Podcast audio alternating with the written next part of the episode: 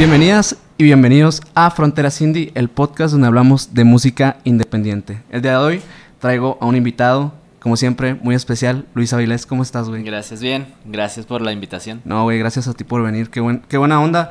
Eh, mi amiga Daviana, que ya estuvo también en, en, el podcast, que es periodista cultural, ahí los que ya han visto los capítulos, eh, me recomendó mucho que te invitara para platicar.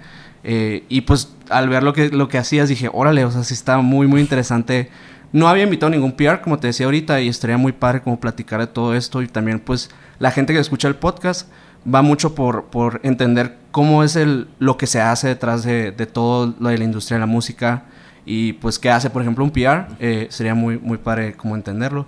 Eh, pero, pues, me gustaría eh, empezar con eso. O sea, ¿cómo, cómo comenzaste en, en todo esto de, de la industria como PR? ¿Cómo te fuiste interesando desde inicios? Eh, en mi caso es, raro. O sea, yo llegué a la música, pues voy a dar un contexto corto para no extenderme. Extiende lo que quieras, no hay problema. O sea, yo desde chavito, o sea, los conciertos y los festivales siempre fue como mi vida y, lo que quería. Yo, yo sabía que tenía que estar ahí y no sabía cómo. Entonces de ahí me entró la inquietud de tomar foto de concierto. ¿Tocabas instrumentos? Uh, de manera muy amateur y nunca, nunca pude hacerlo bien. Y este. Y entonces yo sabía que quería estar ahí, entonces vi que se podían hacer fotos de conciertos, se metió como a esa espina. Y a partir de ahí, como que busqué la manera de hacerlo. en, blogs súper pequeñitos, o sea, como donde me dieran la oportunidad de hacerlo. A partir de ahí, como que de un lado fui brincando de blogs, blogs, blogs. Y de repente llegué a un blog que era que se llamaba 8106, que llevaba la gente de que antes era Tape Sicario, donde en su en sus tiempos escribía Rulo, Toy Selecta. ¿En qué año eh, pasó eso más o menos? 2016, 17 más o menos. Entonces llego ahí y un día me ofrecen como llevar el... O sea, como llevar ya todo el tema del blog. Y ahí es donde pues, empieza como mi parte de la aventura de PR porque estaba ahí trabajaba Lalo Rojas, que es el manager de Little Jesus y como de... Eh, eh, ellos son los de mm, Anónimos. No, él es, ahorita su agencia se llama Caballeros, en su tiempo era, trabajaba en lo que era Tape. Y este, y él es booker ahorita creo que de Zetangana y de Bizarrap y de Bruces y de un montón de cosas. sí. Entonces, yo estaba ahí, estábamos en la misma, bueno, nos dividió una oficina y me dicen un día como que la chica que le ayudaba en prensa a Lalo, no sé qué pasó, se fue y nada, me dijeron como, güey, dice Lalo que si le ayudas. Pues, pues sí, yo no sabía ni, ni, a qué le iba a ayudar. ¿En ese tiempo qué hacías? Ah, tal cual, notas notas de música y fotos. Periodismo tal cual. Ajá, notas, notas de nueva rola de no sé quién fuera. Y ella me dijo, no, ¿le quieres saludar a Lalo? Y pues sí. Y tal cual fue de ayudarle a Lalo de que yo no sabía ni usar Drive, ni enviar mails, ni nada. Pero pues Lalo me puso como a, hay que hacer esto, hay que el otro. En ese tiempo creo que estaba haciendo algo con Quiero Club. Es muy administrativo eh, el involucrarte en eso, por ejemplo. O sea, es, es como muy de mucha organización. Sí, sí necesitas mucho porque, o sea, indica tiempos, indica mucho mucha comunicación de ida y vuelta para cerrar una cosa. Entonces requieres como bastante organización, si no se te vuelve un desastre. Y así fue, o sea, empecé con Lalo, ayudarle, después pasó el tiempo, Lalo se fue, llegó, juntaron como otras empresas y como que en el tiempo que yo estuve con ellos, que fueron casi cuatro años y medio, fui como el que me mantuve en el área de prensa y al final, como el año y medio, pues ya yo quedé como responsable de todo, todo lo que implicaba prensa de, de, la, de la empresa en cuestión de música, que eran los festivales, que era ceremonias, sonar, trópico, hicimos otro que se llama Radio Bosque. ¿Qué, ¿Qué, tan complejo es, por ejemplo, en, el caso de un festival, la prensa? O sea, ¿qué, eh, ¿qué diferencia ves tú al momento de, de, un lanzamiento, por ejemplo, de un artista a una es, prensa? Es, es, muy... O sea, depende, por ejemplo, festivales como ceremonia era sí es un mundo, porque, digo, en este caso es desde la planeación de la, o sea, se hacía una conferencia de prensa del anuncio del, del, festival, pues organizar como la conferencia al momento, o sea, lanzar la el evento o el cartel, luego tienes que, este, yo cerraba como convenios con los medios para intercambios como de, tanto de spot, de tele, de radio, cosas web, luego eran entrevistas con todo el talento, con todos los, bueno, con los medios, luego era parte, coordinar las acreditaciones de qué medios van a ir al festival. Aparte le sumábamos de que como el festival era en Toluca, tenía que coordinar todavía los camiones de prensa. Ok. Y todavía era coordinar... Es como buquear prensa, básicamente. Ajá. Y luego era coordinar este, acreditaciones ya allá. Sí. O sea, de que la- cuando la prensa llega, coordinar el área de medios con los medios y coordinar entrevistas con el talento en el área de medios. O sea, sí es como todo un... Y, y es dividido en equipos esto, me imagino, ¿no? A una escala de festival. Eh, en ceremonia generalmente lo hacía yo y otra chica. O sea, yo encontré, o sea, ya en el ya en el festival sí sí era como un equipo porque no se podía, pero toda la parte digamos previa sí era prácticamente yo. O sea, sí encontré una manera de trabajo muy muy buena en la que me organizo muy bien y puedo como a- a solucionar esas cosas que se escuchan muy y sí son Sí. un problema. Pero, o sea, como que sí soy muy organizado en ese sentido. Claro. Y, por ejemplo, bueno, eh, me imagino eh, que aquí en la Ciudad de México hay eh, algunas personas que se dedican a esto. Eh, hay como, de alguna forma, te fuiste metiendo, gracias al festival, por ejemplo, ceremonia, te fueron invitando a otros proyectos o cómo fue que te fuiste involucrando con más cosas. Eh, sí me sirvió mucho como el tener, digo, tanto con el de, te digo, mucho tiempo estuve en medios, mucho tiempo, sigo haciendo la fotografía de conciertos, eso me ayudó mucho a conocer gente. De hecho, está muy padre, estaba viendo en tu, en tu Instagram y me quedé, Ah. órale, también es fotógrafo. Pero no vi que decía fotógrafo tal cual y dije, le voy a preguntar O allá sea, en el podcast. Lo hago más como de, ese es mi hobby, o sea, es como que, o sea, es como lo que me desestresa y lo que hago como de, lo que amo hacer y empecé en esto realmente por la foto de concierto. Claro. Entonces, también en los festivales pues me ayudaba que yo estaba ahí, lo podía hacer, en los conciertos lo podía hacer.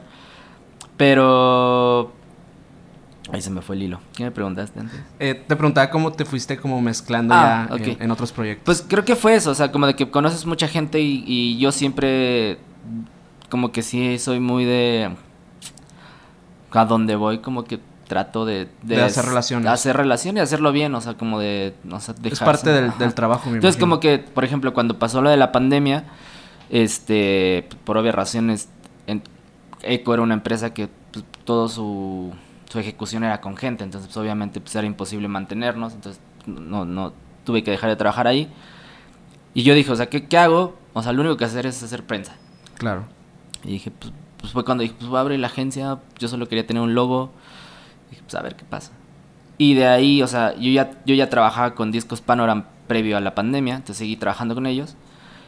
Y fue así, un amigo que antes era editor de Rolling Stone, que ahorita él trabaja en Universal, él me recomendó con los de Universal de que quería, estaban buscando a alguien para hacer prensa. Ok. Y ahí sí llegó, entonces te digo, o sea, tú- como que todas las relaciones... En el caso de disqueras no tienen sus propios PR internos. Algunos tienen internos, pero como es demasiada la carga de trabajo, luego sí se buscan como VRs externos o agencias que, que llevan como cierto cierta área o ciertos talentos. Y por ejemplo, bueno, la parte me imagino entonces eh, como freelance, por así decirlo, la llevas a través de tu agencia. Ajá, sí, todo, todo lo hago a través de la agencia.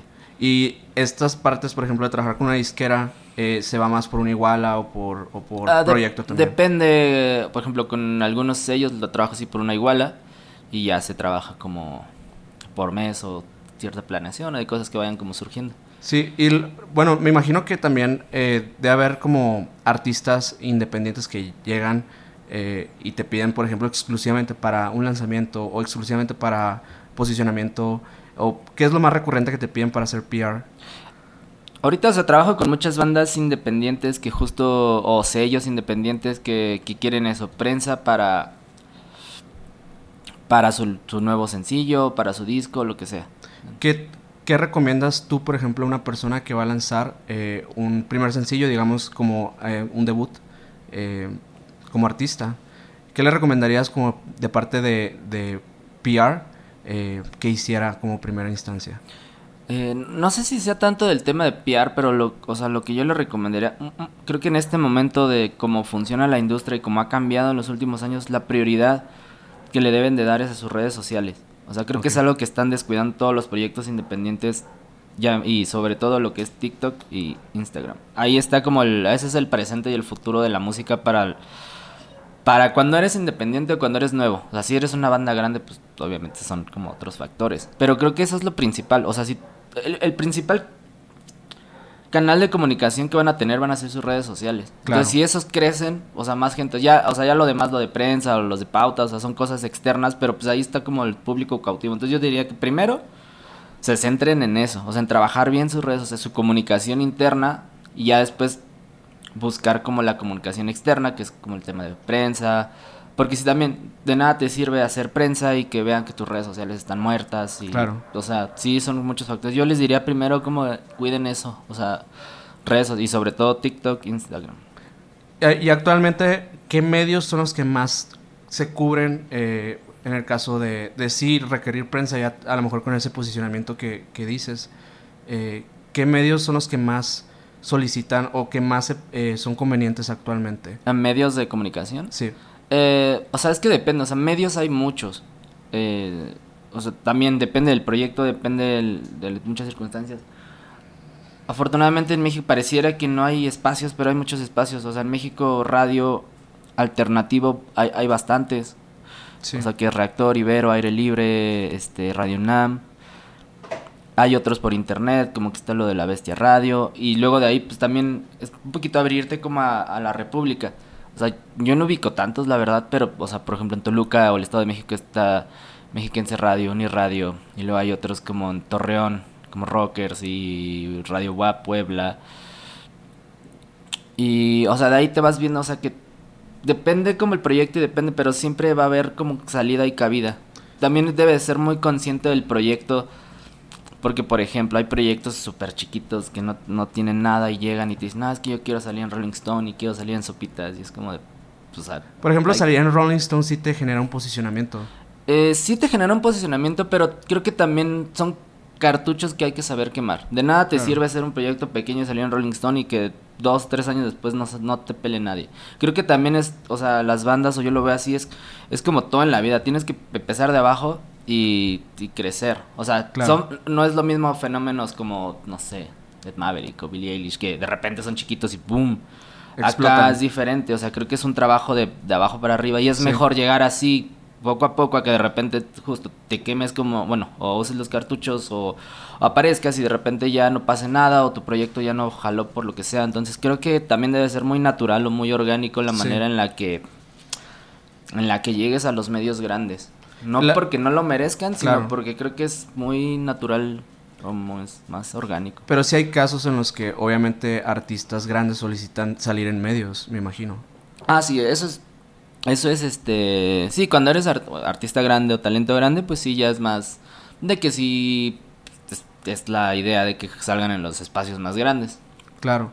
El, en el caso, por ejemplo, de digamos eh, un Ed Maverick, ¿tú crees que su posicionamiento se deba mucho a, que los medios ayudaron a, a, que mm. fuera visible? No, yo creo que ahí el fenómeno Ed Maverick fue más de la gente. O sea, todo lo que se generó alrededor de él.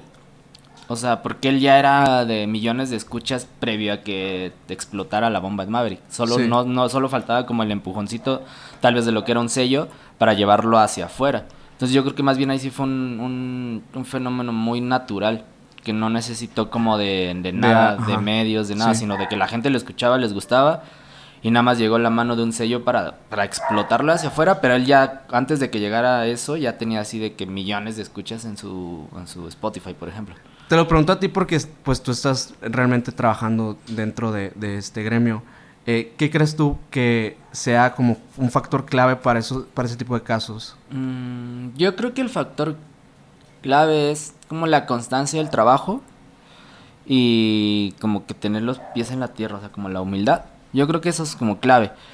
Ya fenómenos así yo creo que pasan una vez cada mil años de esas personas que son especiales y que de repente tocan un acorde y ya pegaron y dan vuelta en el mundo.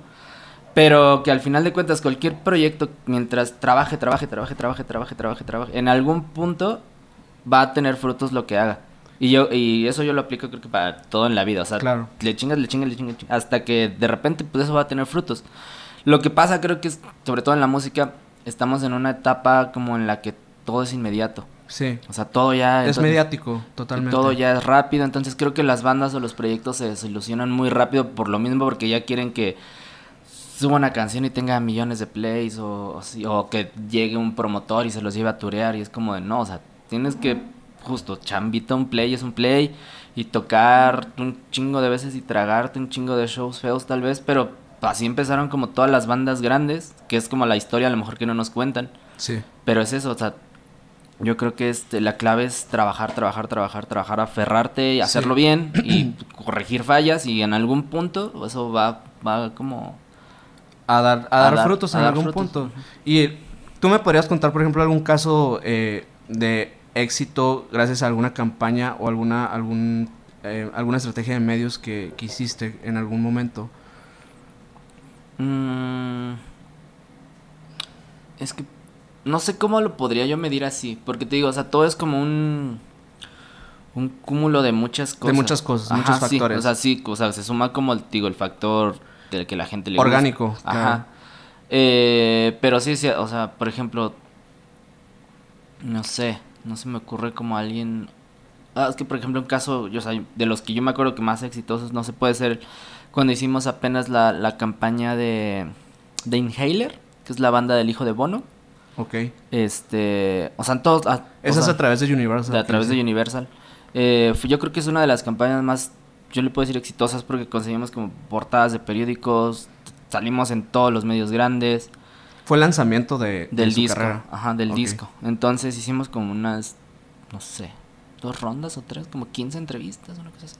Pero fue desde que Rolling Stone, GQ, Sopita, Reforma, portada, fuimos portada Sol de México, por este por ahí algo grande en Report Índigo, hicimos Reactor, hicimos este o sea, hicimos como un montón de cosas, o sea, yo siento que ha sido como por lo menos uno de los planes más grandes, que obviamente se refleja en el fenómeno obviamente que es hijo de, Bono, pero la banda está muy chida y que probablemente es, al día que vengan se va a ver reflejado esto, o sea, la respuesta fue muy buena. Sí. Creo que ahí se ve también. Hay casos en los que tú digas de que, eh, no sé, te pregunten, eh, o quieran hacer algo. Ahorita, por ejemplo, que me decías, no sé, una banda nueva que quiere salir en Rolling Stones o que quiera hacer lo que sea. Digamos que tuviera el capital para hacerlo. Eh, hay casos en los que tú digas que no o, que tú recomiendes que no lo hagan o algo así. Sí, es que, por ejemplo, bueno, yo como PR veo, lo veo así. Cuando son cosas muy obvias, pues no lo llamo quemar favores o quemar cartuchos. Sí. Porque pues sabes que le conviene al medio y sabes que pues es muy natural que salgan. Pero cuando son cosas que no son tan viables o factibles también, creo que quemar favor, también tú sabes, bueno, al menos yo soy así, yo sé cuándo, con quién o cómo quemas esos cartuchos. No porque alguien llegue y te diga, güey, te va a pagar tanto y sacan, siento que no es, no sé, al menos yo no soy así. Sí prefiero darle prioridad un poco a ver que, no, que funcione o que sea algo que sirva, a que nada más hacerlo por hacerlo. Porque eso se me hace un poco, no sé, él, por ejemplo, el, el bueno, en, en, el caso del PR, tiene, me imagino que tiene que ser mucha negociación y tiene que tener un, perfil así como de, pues como dices ahorita, como, como un, como un eh, pedir favores, o, sea, intercambios, me imagino. Eh, ¿Cómo dirías tú que se define el perfil de un PR? Creo que un PR tiene que ser como... No tienes que ser como buen amigo con todos, porque puedes llevarte bien con todos y que no sean tus amigos. Pero sí ser una persona muy de cero conflicto. O sea, de que debes tener un poco de que tú llevas las de perder porque te están haciendo un favor y generalmente todos esos favores son gratis. O sea, de que entonces es como de siempre poner de tu lado y tratar de poner un poquito más de lo que te corresponde y, y facilitar las cosas. A mí me ayudó mucho, por ejemplo, el tema de los festivales o conciertos, que yo era la persona que acreditaba, o sea, yo era la persona que les daba acceso. Entonces, pues pues yo era muy de, ah, sí, vente, Kyle, que, ah, me, oye, me, invit, me falta uno, pues ahí yo veía, pero les ayudaba a conseguir algo, o sea, otro boleto, no sé, pero era como mantener una relación de que cuando ellos te piden algo, tú trates de, que son cosas como de industria, o sea, no son como favores de, ah, préstame dinero, sino como de, de, favores de industria, de, oye, necesito esta banda, échame paro, oye, ayúdame a conseguir este contacto. A lo mejor conoces a alguien ahí dentro. Ajá, entonces son como ese tipo de favores que nunca te, te cierras tú las puertas porque nunca sabes que esa persona a la que se lo negaste o le hiciste va a estar, lo vas a necesitar otro día. Ajá. Claro. Entonces yo creo que es eso, siempre estar como pues, tratando de, donde estés hacer buena relación y eso porque nunca sabes cuándo lo vas a necesitar y ser como muy no no negociador porque te digo yo siento que el PR lleva la parte de pues de perder un poco porque te están haciendo el favor yo lo veo así los medios este entonces es mucho de pues de, de estar como... Ajá. Intentando ser... ser, ser como, pues sí, el buen pedo. y este, y tratar siempre como de, de quedar bien. Hay casos en los que realmente el medio sí cobre por, por salir. Hay algunos, o sea, sí, sí, o sea, por ejemplo, se da más como en el tema comercial, creo. Por ejemplo, si tú tienes un celular o un, no sé, y quieres una nota de tu marca, es más como de, de un tema comercial. O, o algunas estaciones de radio que cobren como los spots de radio de tu Claro. festival o de tu producto, pues eso sí. Eh, de notas, creo que, o sea, en cuestión de músico, al menos yo nunca en mi, mi, desde que he trabajado he pagado o he hecho algo así, pagar por una nota como de... Todo ha sido a partir de, de yo creo que una de la relación y otra de ofrecer un buen, un buen, este, no sé, producto, no, no es producto, como un buen contenido. Claro. O sea, sí. porque el medio también, por ejemplo, yo creo que la- una de las cosas más grandes que he hecho es cuando conseguí una entrevista con el di- director de ceremonia en, en el periódico El País, que pues, fue muy sencillo para mí, a mí se me ocurrió y le escribí y, le- y- y fue como de, ah, sí nos interesa, pero yo se lo vendí más como de, por ejemplo, de que ceremonia era el único festival que había traído a Massive Attack Sí. a América, ¿no? Entonces le decía, pues, pues, le decía, pues Diego es como, pues, creo que sería interesante platicar con él, porque también, o sea, trajo a Bjork y, y como que ha hecho un chingo de cosas, entonces yo creo que platicar con él les puede ser como, pues, hablar con él de cómo, cómo le hace para convencer Claro. a los artistas, traerlos a, por ejemplo, la única, único país latinoamericano que vinieron, o no sé. ¿Tú has estado detrás de, de, de tal cual la organización de, de, de shows o festivales? O... Eh, no como, por ejemplo, en Eco, no como tal en la organización, o sea, a mí no me tocaba como decisiones o no estaba involucrado en eso, pero sí toda la planeación. claro. O sea, sí, sí me tocaba desde, justo desde, sabíamos de que iba a venir tal banda antes, cuándo se iba a anunciar, ya cuando estaban aquí, sí, hacer entrevistas con el talento previo hacia aquí y, y acreditar los eventos. ¿El PR también puede trabajar con otro tipo de artista aparte del musical? Sí, por ejemplo, hay PRs de deportes o. PRs que de, pues de, de moda o de act- Pero sí es actores. muy especializado cada... Sí, cada- sí, justo, porque por cada, digamos, el, yo lo llamaría así como cada, cada PR de, tiene como su cartera de contactos. O sea, digamos, mi fuerte a lo mejor es como el música alternativo Sí. Y hago cosas, o sea, tengo, por ejemplo, porque alguna vez lo hicimos, un festival de cerveza, entonces tengo cosas de comida o cosas de moda o de o de deportes, pero pues si mi fuerte es música, habrá gente que se dedica 100% no sé a la comida, entonces son Claro. De comida y trabajan a lo mejor con chefs o restaurantes y les consiguen notas a los restaurantes, o sea, sí hay como de todo el... Hay de todos los rubros y para todos los que necesiten como esa, esa re- relaciones públicas tal cual, ¿no? Eh, vi que tu agencia también hace management, no sé si lo hagas directamente tú o, o si... Sí, fue algo que estamos como implementando, igual como de que pues, quería, yo quería como crecer todo lo que se pudiera de la agencia. Ok, Entonces estamos trabajando ahorita con dos proyectos. Uno se llama Marianela, es una chica que canta rap, hip hop, y otra banda que se llama Web Racer. Que son igual proyectos pequeños que queremos eso. Como trabajar con ellos desde cero Ok. y ver, pues, ahora sí que los resultados. implementar todo lo que hemos aprendido desde para ver si, si hemos aprendido bien. Entonces es eso, estamos como justo agarrarlos como casos de éxito. ¿Cuánto tiempo llevan ahorita con, Con ellos es poco, yo creo como unos tres meses, cuatro. Entonces con ellos estamos management, eh, metimos la parte de distribución digital, eh, estamos metiendo la parte de booking. Ustedes tienen contacto directo con las distribuidoras. Sí, Ok. Sí, O sea, no usan, por ejemplo, eh, alguna eh, plataforma. No Como- lo tenemos directo, entonces este digo, estamos haciendo estamos tratando como de expandir todo hacia hacia donde se pueda sin sin, sin querer comernos el mundo. ¿Qué tan sí. conveniente, por, ej- por ejemplo, es, es tomar tú la, la- la distribución independiente a, a irte directamente con, pues, con una distribuidora eh, como, no sé, OneRPM o algo por el estilo? Y Yo no soy como el experto de esta parte de distribución, esa la lleva otro compañero que se llama Yael. Claro. Pero, o sea, creo que es más como de... Por el tema del apoyo que puedes tener en, en, en las... ¿Cómo se llaman? Playlists y estas Sí. cosas. A que si tú lo llevas solo o si lo llevas como aparte. Creo que puedes tener más control tú si hay una persona que te ayude como a, a llevar esta parte. A llevar, a llevar como la parte meramente distribución. Ajá, sí. O sea, es, es como hacer una pequeña como agencia o disquera digital, se podría decir. Sí, podría decirse, ajá. Que es, que es más fácil que, que alguien sea como el que esté, no responsable, pero sí guíe, o sea, que esté al pendiente de tu proyecto de esa parte, a que si lo dejas así, pues lo que salga es como más orgánico, o no estás como enterado de qué pasa, a que esté alguien como siempre al pendiente de.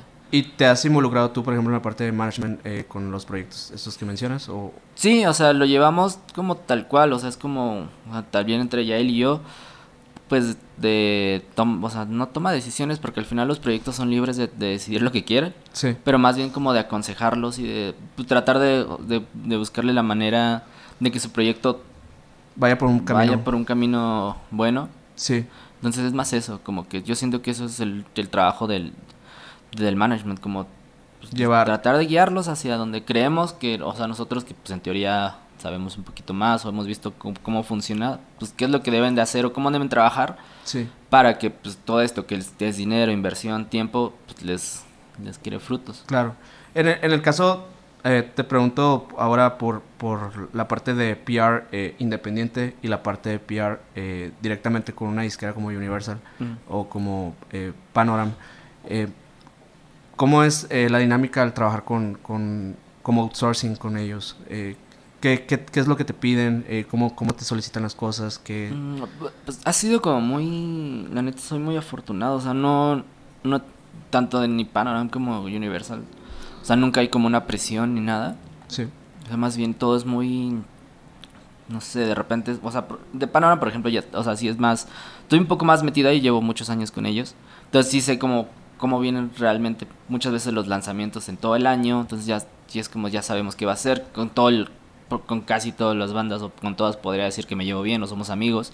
¿Qué, bandas tienen ahí en Panorama? Eh, ahorita, por ejemplo, está firmada Silver Rose, Andrea Franz, este, es que son buen, eh, Palmera Beach, Bessica Pisces, Señor Loop de Panamá, Sultán de Colombia, Linces muy internacional. De de Argentina, The Knicks, que es la banda de Nick McCarthy, que era el ex guitarrista de Franz Ferdinand. Ah, ok.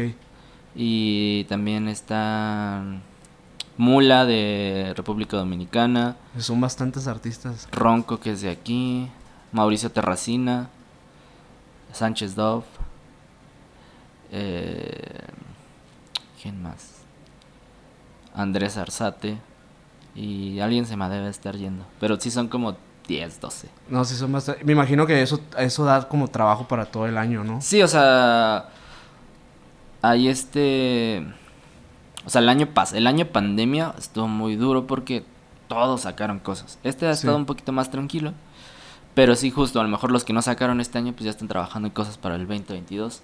Sí, de hecho fue como un año en el que yo creo que se aprovechó mucho el, tanto como para componer como para grabar. Sí. Y muchos hasta lanzar ya al final de año, ¿no? Sí. Yo creo que fue un, un, año de muchos, muchos lanzamientos el año pasado. Y de nacimientos de proyectos también.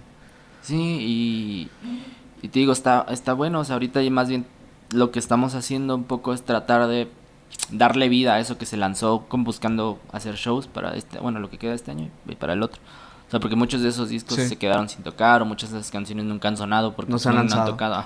Y tuviste como eh, mayor reto, además de la exigencia que había a lo mejor por parte de, de la demanda, eh, tuviste mayor reto por la cuestión de cómo estaba la, la, condición de, pues no sé, de la prensa, no sé si estaba de manera presencial o digital. O sea, sí fue duro, yo creo que hubieron como dos meses difíciles de post, o sea, de la pandemia de la primera etapa que fue como esa, mar, mayo, junio, como en la que nadie sabía qué estaba pasando, no sabíamos como qué, entonces también en medios como que no se sabía qué. Luego, pues igual, por obvias razones, tuvo recortes en todos lados y medios fue uno de los que se vio bien afectado. O sea, desde el de marzo aquí ha habido cambios y cambios y ahorita siguen habiendo cambios en medios. Sí, de hecho, bueno, en, en el caso de mi ciudad, eh, de Hermosillo, sí hubo periódicos que se extinguieron totalmente. Y acá igual, o sea, recortes así masivos de que, no sé, de plantillas de 40 personas se quedan dos personas.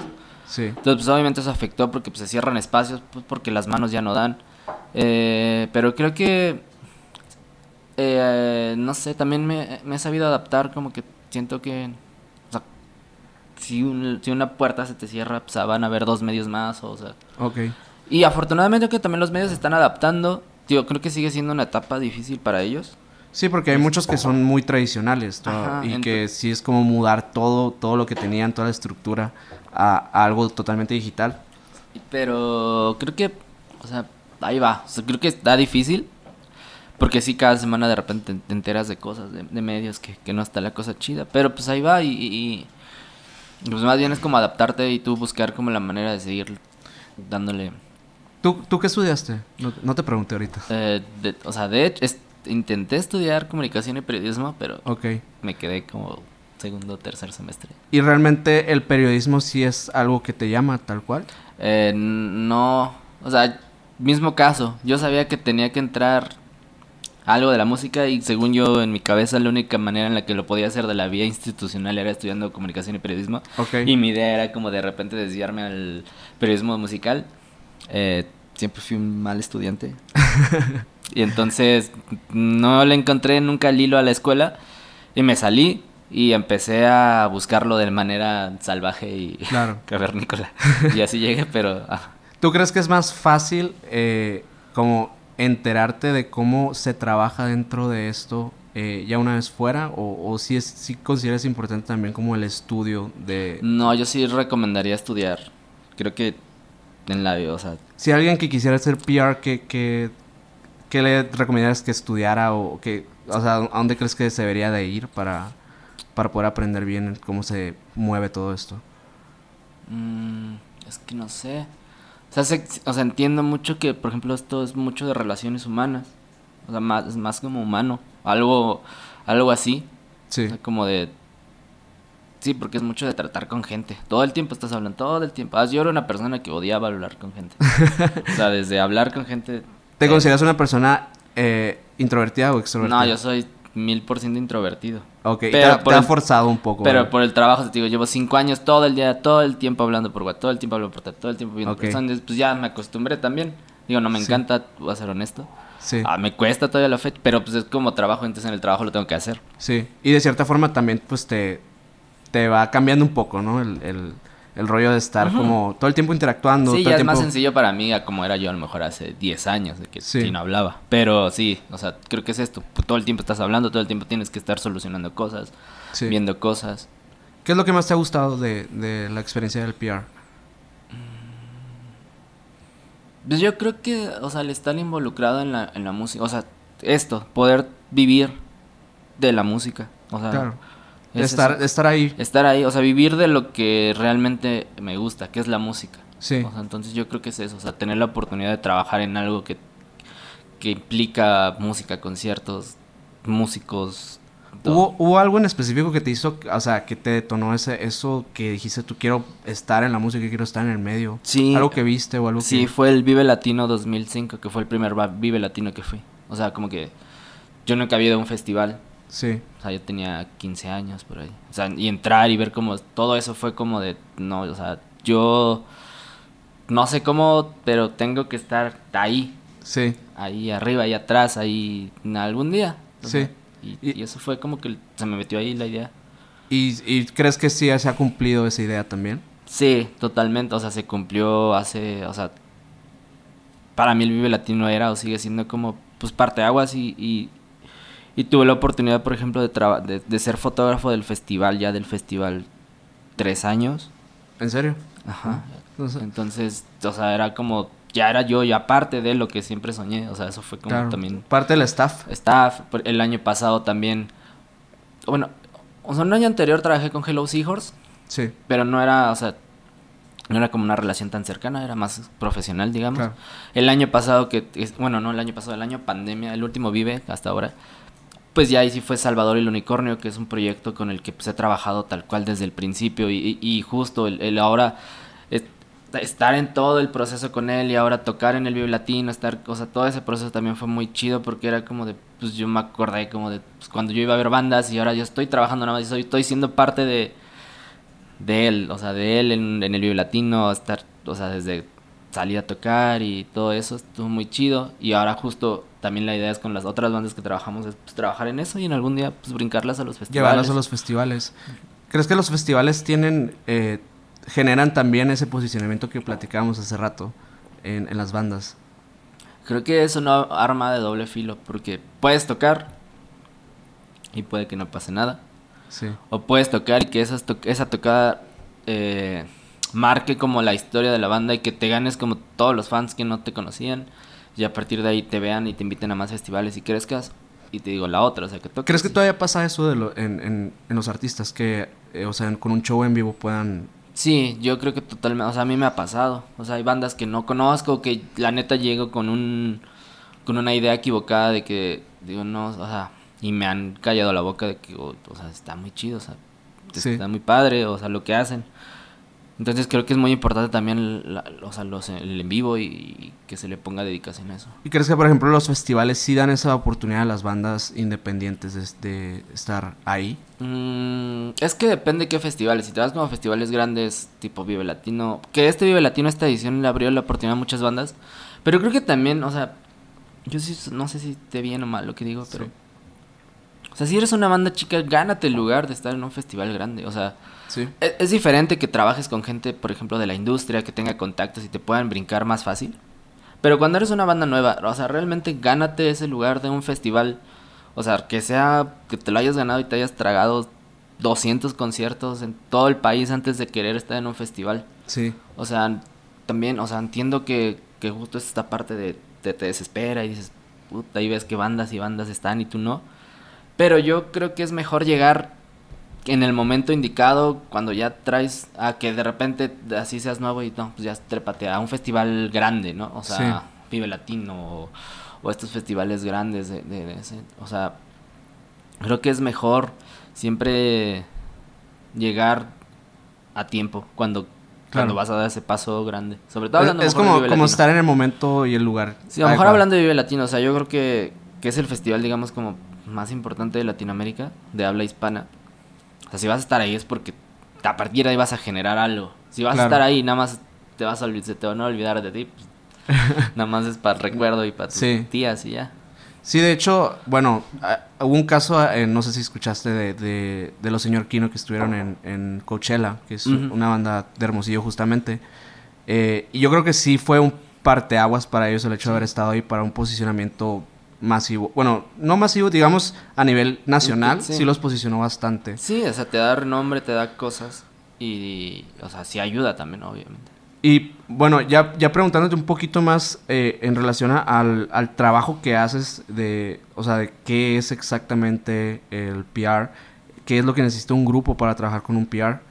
Em, ¿Podrías contar un poquito de como el proceso que lleva el, el PR al momento de trabajar con un artista en un lanzamiento musical, puede ser, o, o, o simplemente para ir, darse a conocer en algún, en algún estado? O sea, ¿cómo, cómo, cómo, cómo? Por ejemplo, el, el- alguien que, es- que esté en que esté lanzando un sencillo, que esté lanzando un disco, ¿qué es lo que necesita eh, o qué le pides tú a, a esa banda para, para poder trabajar con ellos? ¿O qué es lo que, que se requiere en general?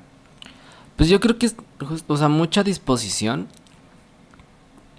y mucha, o sea, de que si quieran trabajar y que si quieran esta parte, o sea, yo soy muy de chingarle, chingarle, chingarle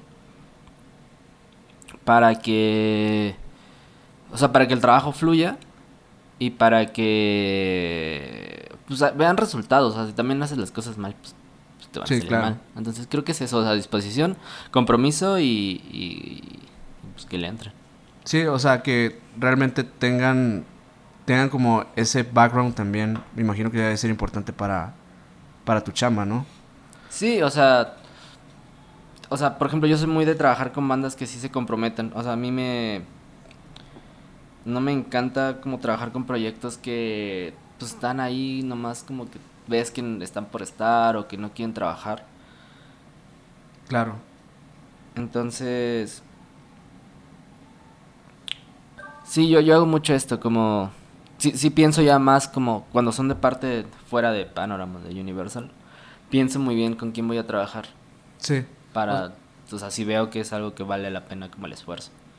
¿Cómo, cómo es, eh, por ejemplo, en el caso de alguien que quiere dedicarse a eso, de, de, de buquear, digo, de hacer prensa para artistas, ¿qué, qué le recomiendas para, para como de alguna manera darse a conocer en, en el medio y poder trabajar? O sea, alguien que quiere ser PR, Sí, Ay, no sé. Ay, sí. Digo, no sé. Digo, la manera en la que yo llegué fue muy rara. Entonces. No sabría o a lo, que, a lo que ves tú. A lo que ves tú. Cómo, cómo ves el medio y todo. ¿Qué crees que la gente se fije al, al momento, por ejemplo, de querer contratar a alguien que, que sea PR? Es que es muy sencillo, no sé. O sea, hay mucha gente que hace PR, muchísima. Y digo, no voy a hablar mal de nadie ni de nada. Pues a cada quien hace su trabajo como quiera. Pero creo que... Em, no sé. Hay... Hay gente, personas que a lo mejor sí abusan un poco de las bandas. O sea, o de los, sobre todo las bandas nuevas, como que es muy fácil, la neta es muy fácil engañarla. Ok. O sea, sí es muy sencillo como hacerlo muy básico, muy mal por ganarte un dinero. Entonces creo que ahí sí, ahí sí Y creo que en todo, ¿no? O sea, también en otros rubros, por ejemplo, como en el management. Sí, o, sea, es muy, sí es muy fácil como... Como, o sea, sí, aprovecharte justamente de, esa inocencia. Que no saben, de que... De que de que son nuevos, de que no conocen a nadie. Entonces, yo creo que también de las bandas deberían, o los proyectos, investigar un poquito más. O sea, buscar más opciones y siempre buscar como, porque al final es dinero. Pues es dinero, pues es inversión, es trabajo. Entonces, que investiguen bien y ya que tomen como la decisión correcta, vean que sí es algo que les va a funcionar. Claro. O sea, en, en el caso, por ejemplo, de, de una banda a lo mejor nueva, no, no le, no, tal vez no le conviene tanto empezar con prensa y tal vez mejor dedicarle a la promoción en, redes. Sí, pues ese dinero lo puedes invertir en otra cosa. Pues, si vas a hacer un video, ropa, o si ya estás tocando, pues en esas tocaditas. Y lo de prensa, pues ocuparlo en el momento en el que realmente sientas que es una canción que vale la pena o un disco que realmente vale la pena, pues usar ese... Usar ese recurso, ¿no? O sea, como para gestionarlo, pues de alguna manera. Sí, porque sí creo que, que muchas, muchas bandas eh, actualmente no priorizan muy bien como lo, lo que necesitan el proyecto. Sí, también, o sea, que justo eso, o sea, las bandas también les hace falta un buen de, de ayuda. O sea, creo que viene de ahí, o sea, las muchas bandas, mucha gente, digo que también no es su culpa, no, no saben cómo funciona, pero piensan que es, ah, hice una canción, la, la grabé y ya. Sí. Es como, no, o sea, implica un chingo de cosas para que funcione o para que tu proyecto trabaje. No, el hecho de que ya grabé la canción y ya, va a ser un éxito. Sí, ya la puse en mi Facebook personal y ya. O sea, y los agüitan porque... porque no, la, nadie la escuchó y que nadie los apoya y, y, es como de, no, no es que nadie te apoye, pues también tú muévete, o sea, no es la obligación de la gente escucharte. Sí. O sea, te van a escuchar tu, tus amigos y tus primos y tus tías y tus novias. Pero fuera de eso, nadie está obligado. O sea, más bien tú qué vas a hacer de tu parte como proyecto para que llegue a los oídos correctos. Sí. ahorita, por ejemplo, eh, digo, ahorita estamos en, un podcast justamente y te, y te iba a preguntar, eh, ¿crees tú que los podcasts sean una plataforma eh, como buena para los artistas de darse a conocer? Sí, yo, yo creo que cualquier canal de, de difusión es, bueno, suma. O sea, todo suma. No sabes nunca quién va, lo va a escuchar y le va a interesar. Entonces, o sea, yo sí soy de cualquier cosa suma, todo, todo. Cualquier cosa. ¿No hay algo que recomiendes más, o que digas tú, es como, no sé, más fácil consumirlo o es más, tiene más visibilidad el hecho de que, de esto? Yo creo que ahorita lo visual es lo, lo más... Top. Sí, porque justo estás en el celular y, o sea, pasas y ves algo y si no te ganó en los 10 segundos, o sea, todo tiene que ser más visual, yo creo, por la manera en la que está cambiando todo. Eh, yo me iría más por ahí que todo tiene que ser muy visual. De ahí lo de que TikTok y Stories en Instagram funcionen tanto porque pues, son cosas cortas que, que te llaman. Y si no te gustaron, pues ya, fuera. ¿Qué, hace un artista en TikTok para, para darse a conocer? O sea, ¿qué, es, ¿qué debería hacer? Ahí va, yo creo que hay diferentes caminos. O sea, yo antes pensaba en TikTok y pensaba en morritos bailando y morritos bailando Sí, de hecho, porque yo creo que mucha gente tiene ese concepto. Entonces, ya cuando me empecé a ver, porque pues, justo yo con artistas de Universal siempre, o sea, a lo mejor con los más nuevos siempre era como de, de TikTok se hicieron virales y están para allá, para allá. Entonces empecé a investigar y era como que, o sea, el TikTok es al final también es una plataforma que te va a seguir el que te quiera seguir si haces contenido interesante. Entonces yo siempre, yo, por ejemplo, una banda, no sé, de, de, de rock no sé pues obviamente van a decir, no, no vamos a salir bailando, no, pero puedes encontrar contenido que te pueda funcionar o hacia el público que es, que es desde a lo mejor tienes un concierto pues grabas un video bien editadito de backstage o lo que sea. Sí. o haces un cover o, o enseñas cómo tocas la guitarra o, o hay como de estos retos que le llaman como de que alguien está tocando un acorde. O sea te adaptas también a la tendencia sin, sin tener que ser el el güey bailando cagado Claro. y también puedes recomendar música, puedes hacer tops de discos, o sea, puedes encontrar la manera de que tener un público que se- esté interesado en la música y estés en la plataforma de TikTok generando Engagement. engagement sin la necesidad de estar bailando. Probablemente sea más sencillo llegar a más gente bailando, sí. pero si lo que estás buscando es estar presente y que así sean 15 personas, pero esas 15 personas te van a estar ahí, te van a ir a escuchar para allá, es mejor a no tener na- no a no tenerlos. Claro, es como otra herramienta Eh, Sí, simplemente. es otra herramienta y nunca sabes que haces un video y de esa madre es muy rara, te hace Sí. viral, extraña, entonces sí. nunca sabes y de ahí te van a ir escuchas a, a tus plataforma. Hay, hay una parte que te quería preguntar, eh, obviamente porque tú trabajas eh, siempre con, con ese formato que mucha gente pregunta, bueno, me ha preguntado que si cómo es que se hace un press kit. Ah, ok, em, ¿Y qué es el press kit tal cual? vas- va, va a hablar muy mal de mí, pero yo todos esos términos y, o sea, son cosas que sé hacer, que las hago, pero si me dicen como qué es, no sé, eh, entiendo el- para qué funciona. Es como tu carta de presentación hacia prensa o medios o booking, en la que vas a poner generalmente la descripción del proyecto, que es quiénes son, de dónde son, que, o sea, que tocan, va a ir a lo mejor con links. Y, por ejemplo, yo soy más de... mm, no me encantan los press kits para prensa, siento que Ok. no son tan ágiles. Prefiero trabajarlos como lo que es un comunicado de prensa más Ok. desarrollado. Pero sí, el press kit es más como esto, como la carta de presentación de la banda, en donde vas a poner como las cosas más relevantes o las que pueden llamar la atención a una persona que lo lea y diga, ah, estos güeyes están chidos. Entonces es eso, un, un sí, como un, un resumen de lo que es el proyecto. Ok. Eh, ¿En qué, en qué regularmente en qué formato se manda por correo o se manda? Eh, sí, lo ideal es tenerlo en correo, o sea, mandar todo por correo. Y sí, o sea, yo creo que la herramienta más formal para todo este tipo de cosas es correo. Ya cuando tienes una relación con alguien de amistad o lo que sea, puedes hacerlo por WhatsApp, o sea, que es... Sí. Pero sí, yo creo que la forma más correcta es hacerlo por correo, nunca por este mensaje Instagram. directo de Instagram o de Facebook que conseguiste el contacto, no. O sea, es tratar de siempre hacerlo de la manera más, más formal. ¿Y tú como PR qué consideras como clave para, para captar la, la atención de prensa? Mm, Además del comunicado, que me imagino que es parte importante de, del, del generar ese... yo me iría un poco que creo que lo visual implica que es una buena portada o una buena foto ayuda. Ok.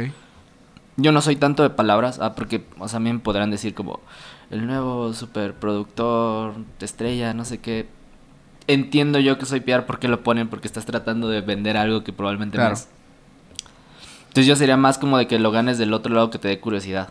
Ok. Y tal vez a lo mejor usar las palabras correctas al momento de ofrecer algo. O tratar de encontrar algo que, que digas "Pues, por aquí.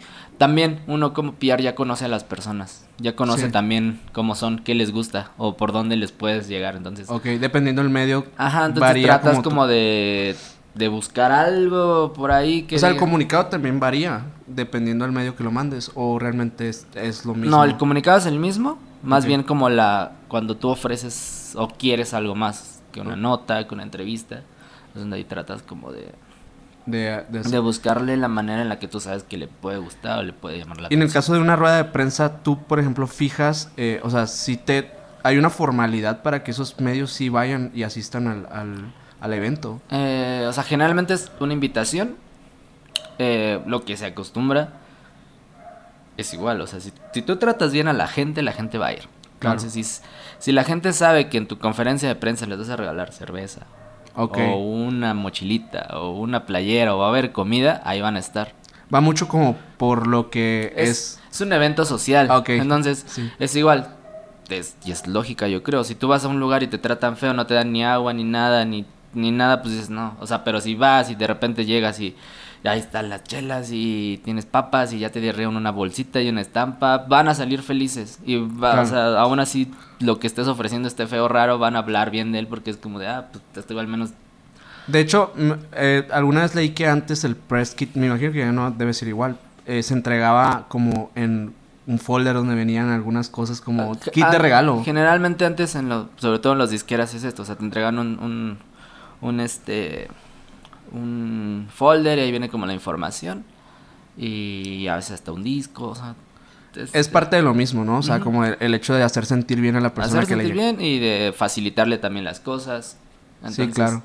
Digo, te digo, las conferencias que yo he hecho siempre es, es como de por lo menos que haya cafecito y pan. O ya cuando eran más grandes como ceremonias se les trataba de regalar una playera y que un vasito y había chelas y había tacos, comida y... Y ya tenías, tener felices, felices a los medios significa tener buena relación con Sí, ellos. justo, o sea, eso es justo, porque se sienten que los estás apapachando de Claro. cierta manera. Digo, al final son humanos, o sea, Sí. si ellos se sienten apapachados, pues cuando les pides un favor o cuando, pues obviamente también va a ser recíproco. Ahorita, ¿qué proyectos eh, tienes en puerta? Mm, o sea, estoy trabajando en, en prensa bastantes cosillas. Eh, por ejemplo, de aparte de Universal, eh, vienen cuatro talentos y una sorpresa. Ok. Al Corona, que es Live, 070 Shake, SG Luis y Slow Tie, que son con los que me toca trabajar, y otro que viene sorpresa. Y este. no lo puedo decir. Afuera de cámaras lo vas a decir. Y, o sea, con ellos en teoría van a haber cosas, porque pues ya es la otra semana. Y estamos haciendo, hoy, hoy hice entrevistas, por ejemplo, con otro chico rapero que se llama The Holiday. Eh, probablemente la otra semana con una chica de Nueva Zelanda que se llama Vini, o no sé cómo se pronuncia. ok. Es eso, este, con... Me pidieron cosas como para Bob Moses y The Luminars. Y creo que hasta ahorita para fin Son, de son año- lanzamientos de sencillos. eh, Sí, sencillo, disco, promo. O sea, y creo que para fin de año probablemente es algo que cambie, pero va a estar así con Universal. De Panorama, por ejemplo, una banda hoy sacó disco, se llama Palmera Beach. Y faltan como otros cuatro lanzamientos. Y así, o sea, tengo como varias cosillas, tanto de, de fuera de Panorama. Tu agenda se llena en algún punto. Sí, o sea, todo, o sea, ahorita ya se va a liberar porque lo que es diciembre son meses muertos para Claro, tema sí. de comunicación. Entonces ya como que este es el último estirón como de chamba fuerte. Y, y ya nada, te digo, ahorita estamos más enfocados en buscar fechas o hacer cosas, lo que es el tema de booking para el otro año. Pues está súper bien. O sea, son un montón de proyectos. Creo que, o sea, aparte inter- suena como internacional eh, gran parte del trabajo que haces.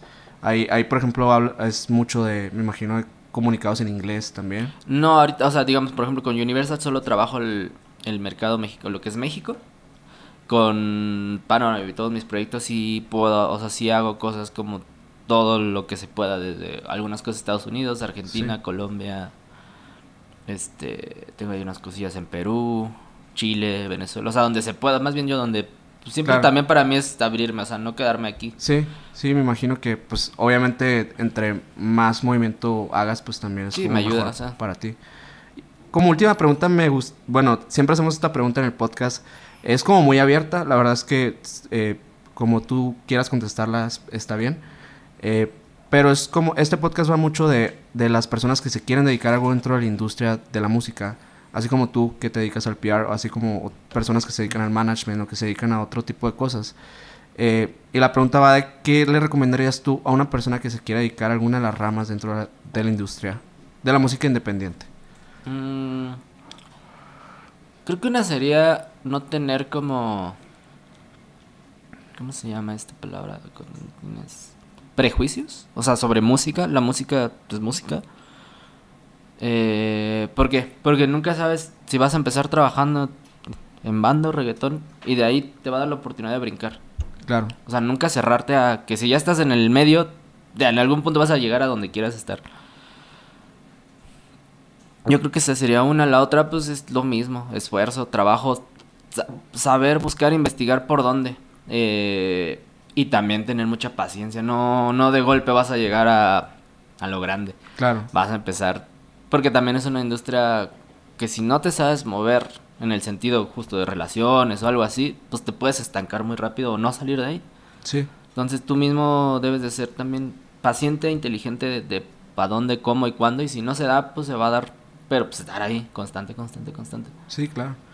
Pues Luis, muchas gracias por haber llegado al podcast. Eh, me gustaría que dieras tus redes y que para la gente que, que nos escucha, que a lo mejor que tengan un proyecto musical que quieran eh, promocionar, eh, ¿cómo te podrían seguir?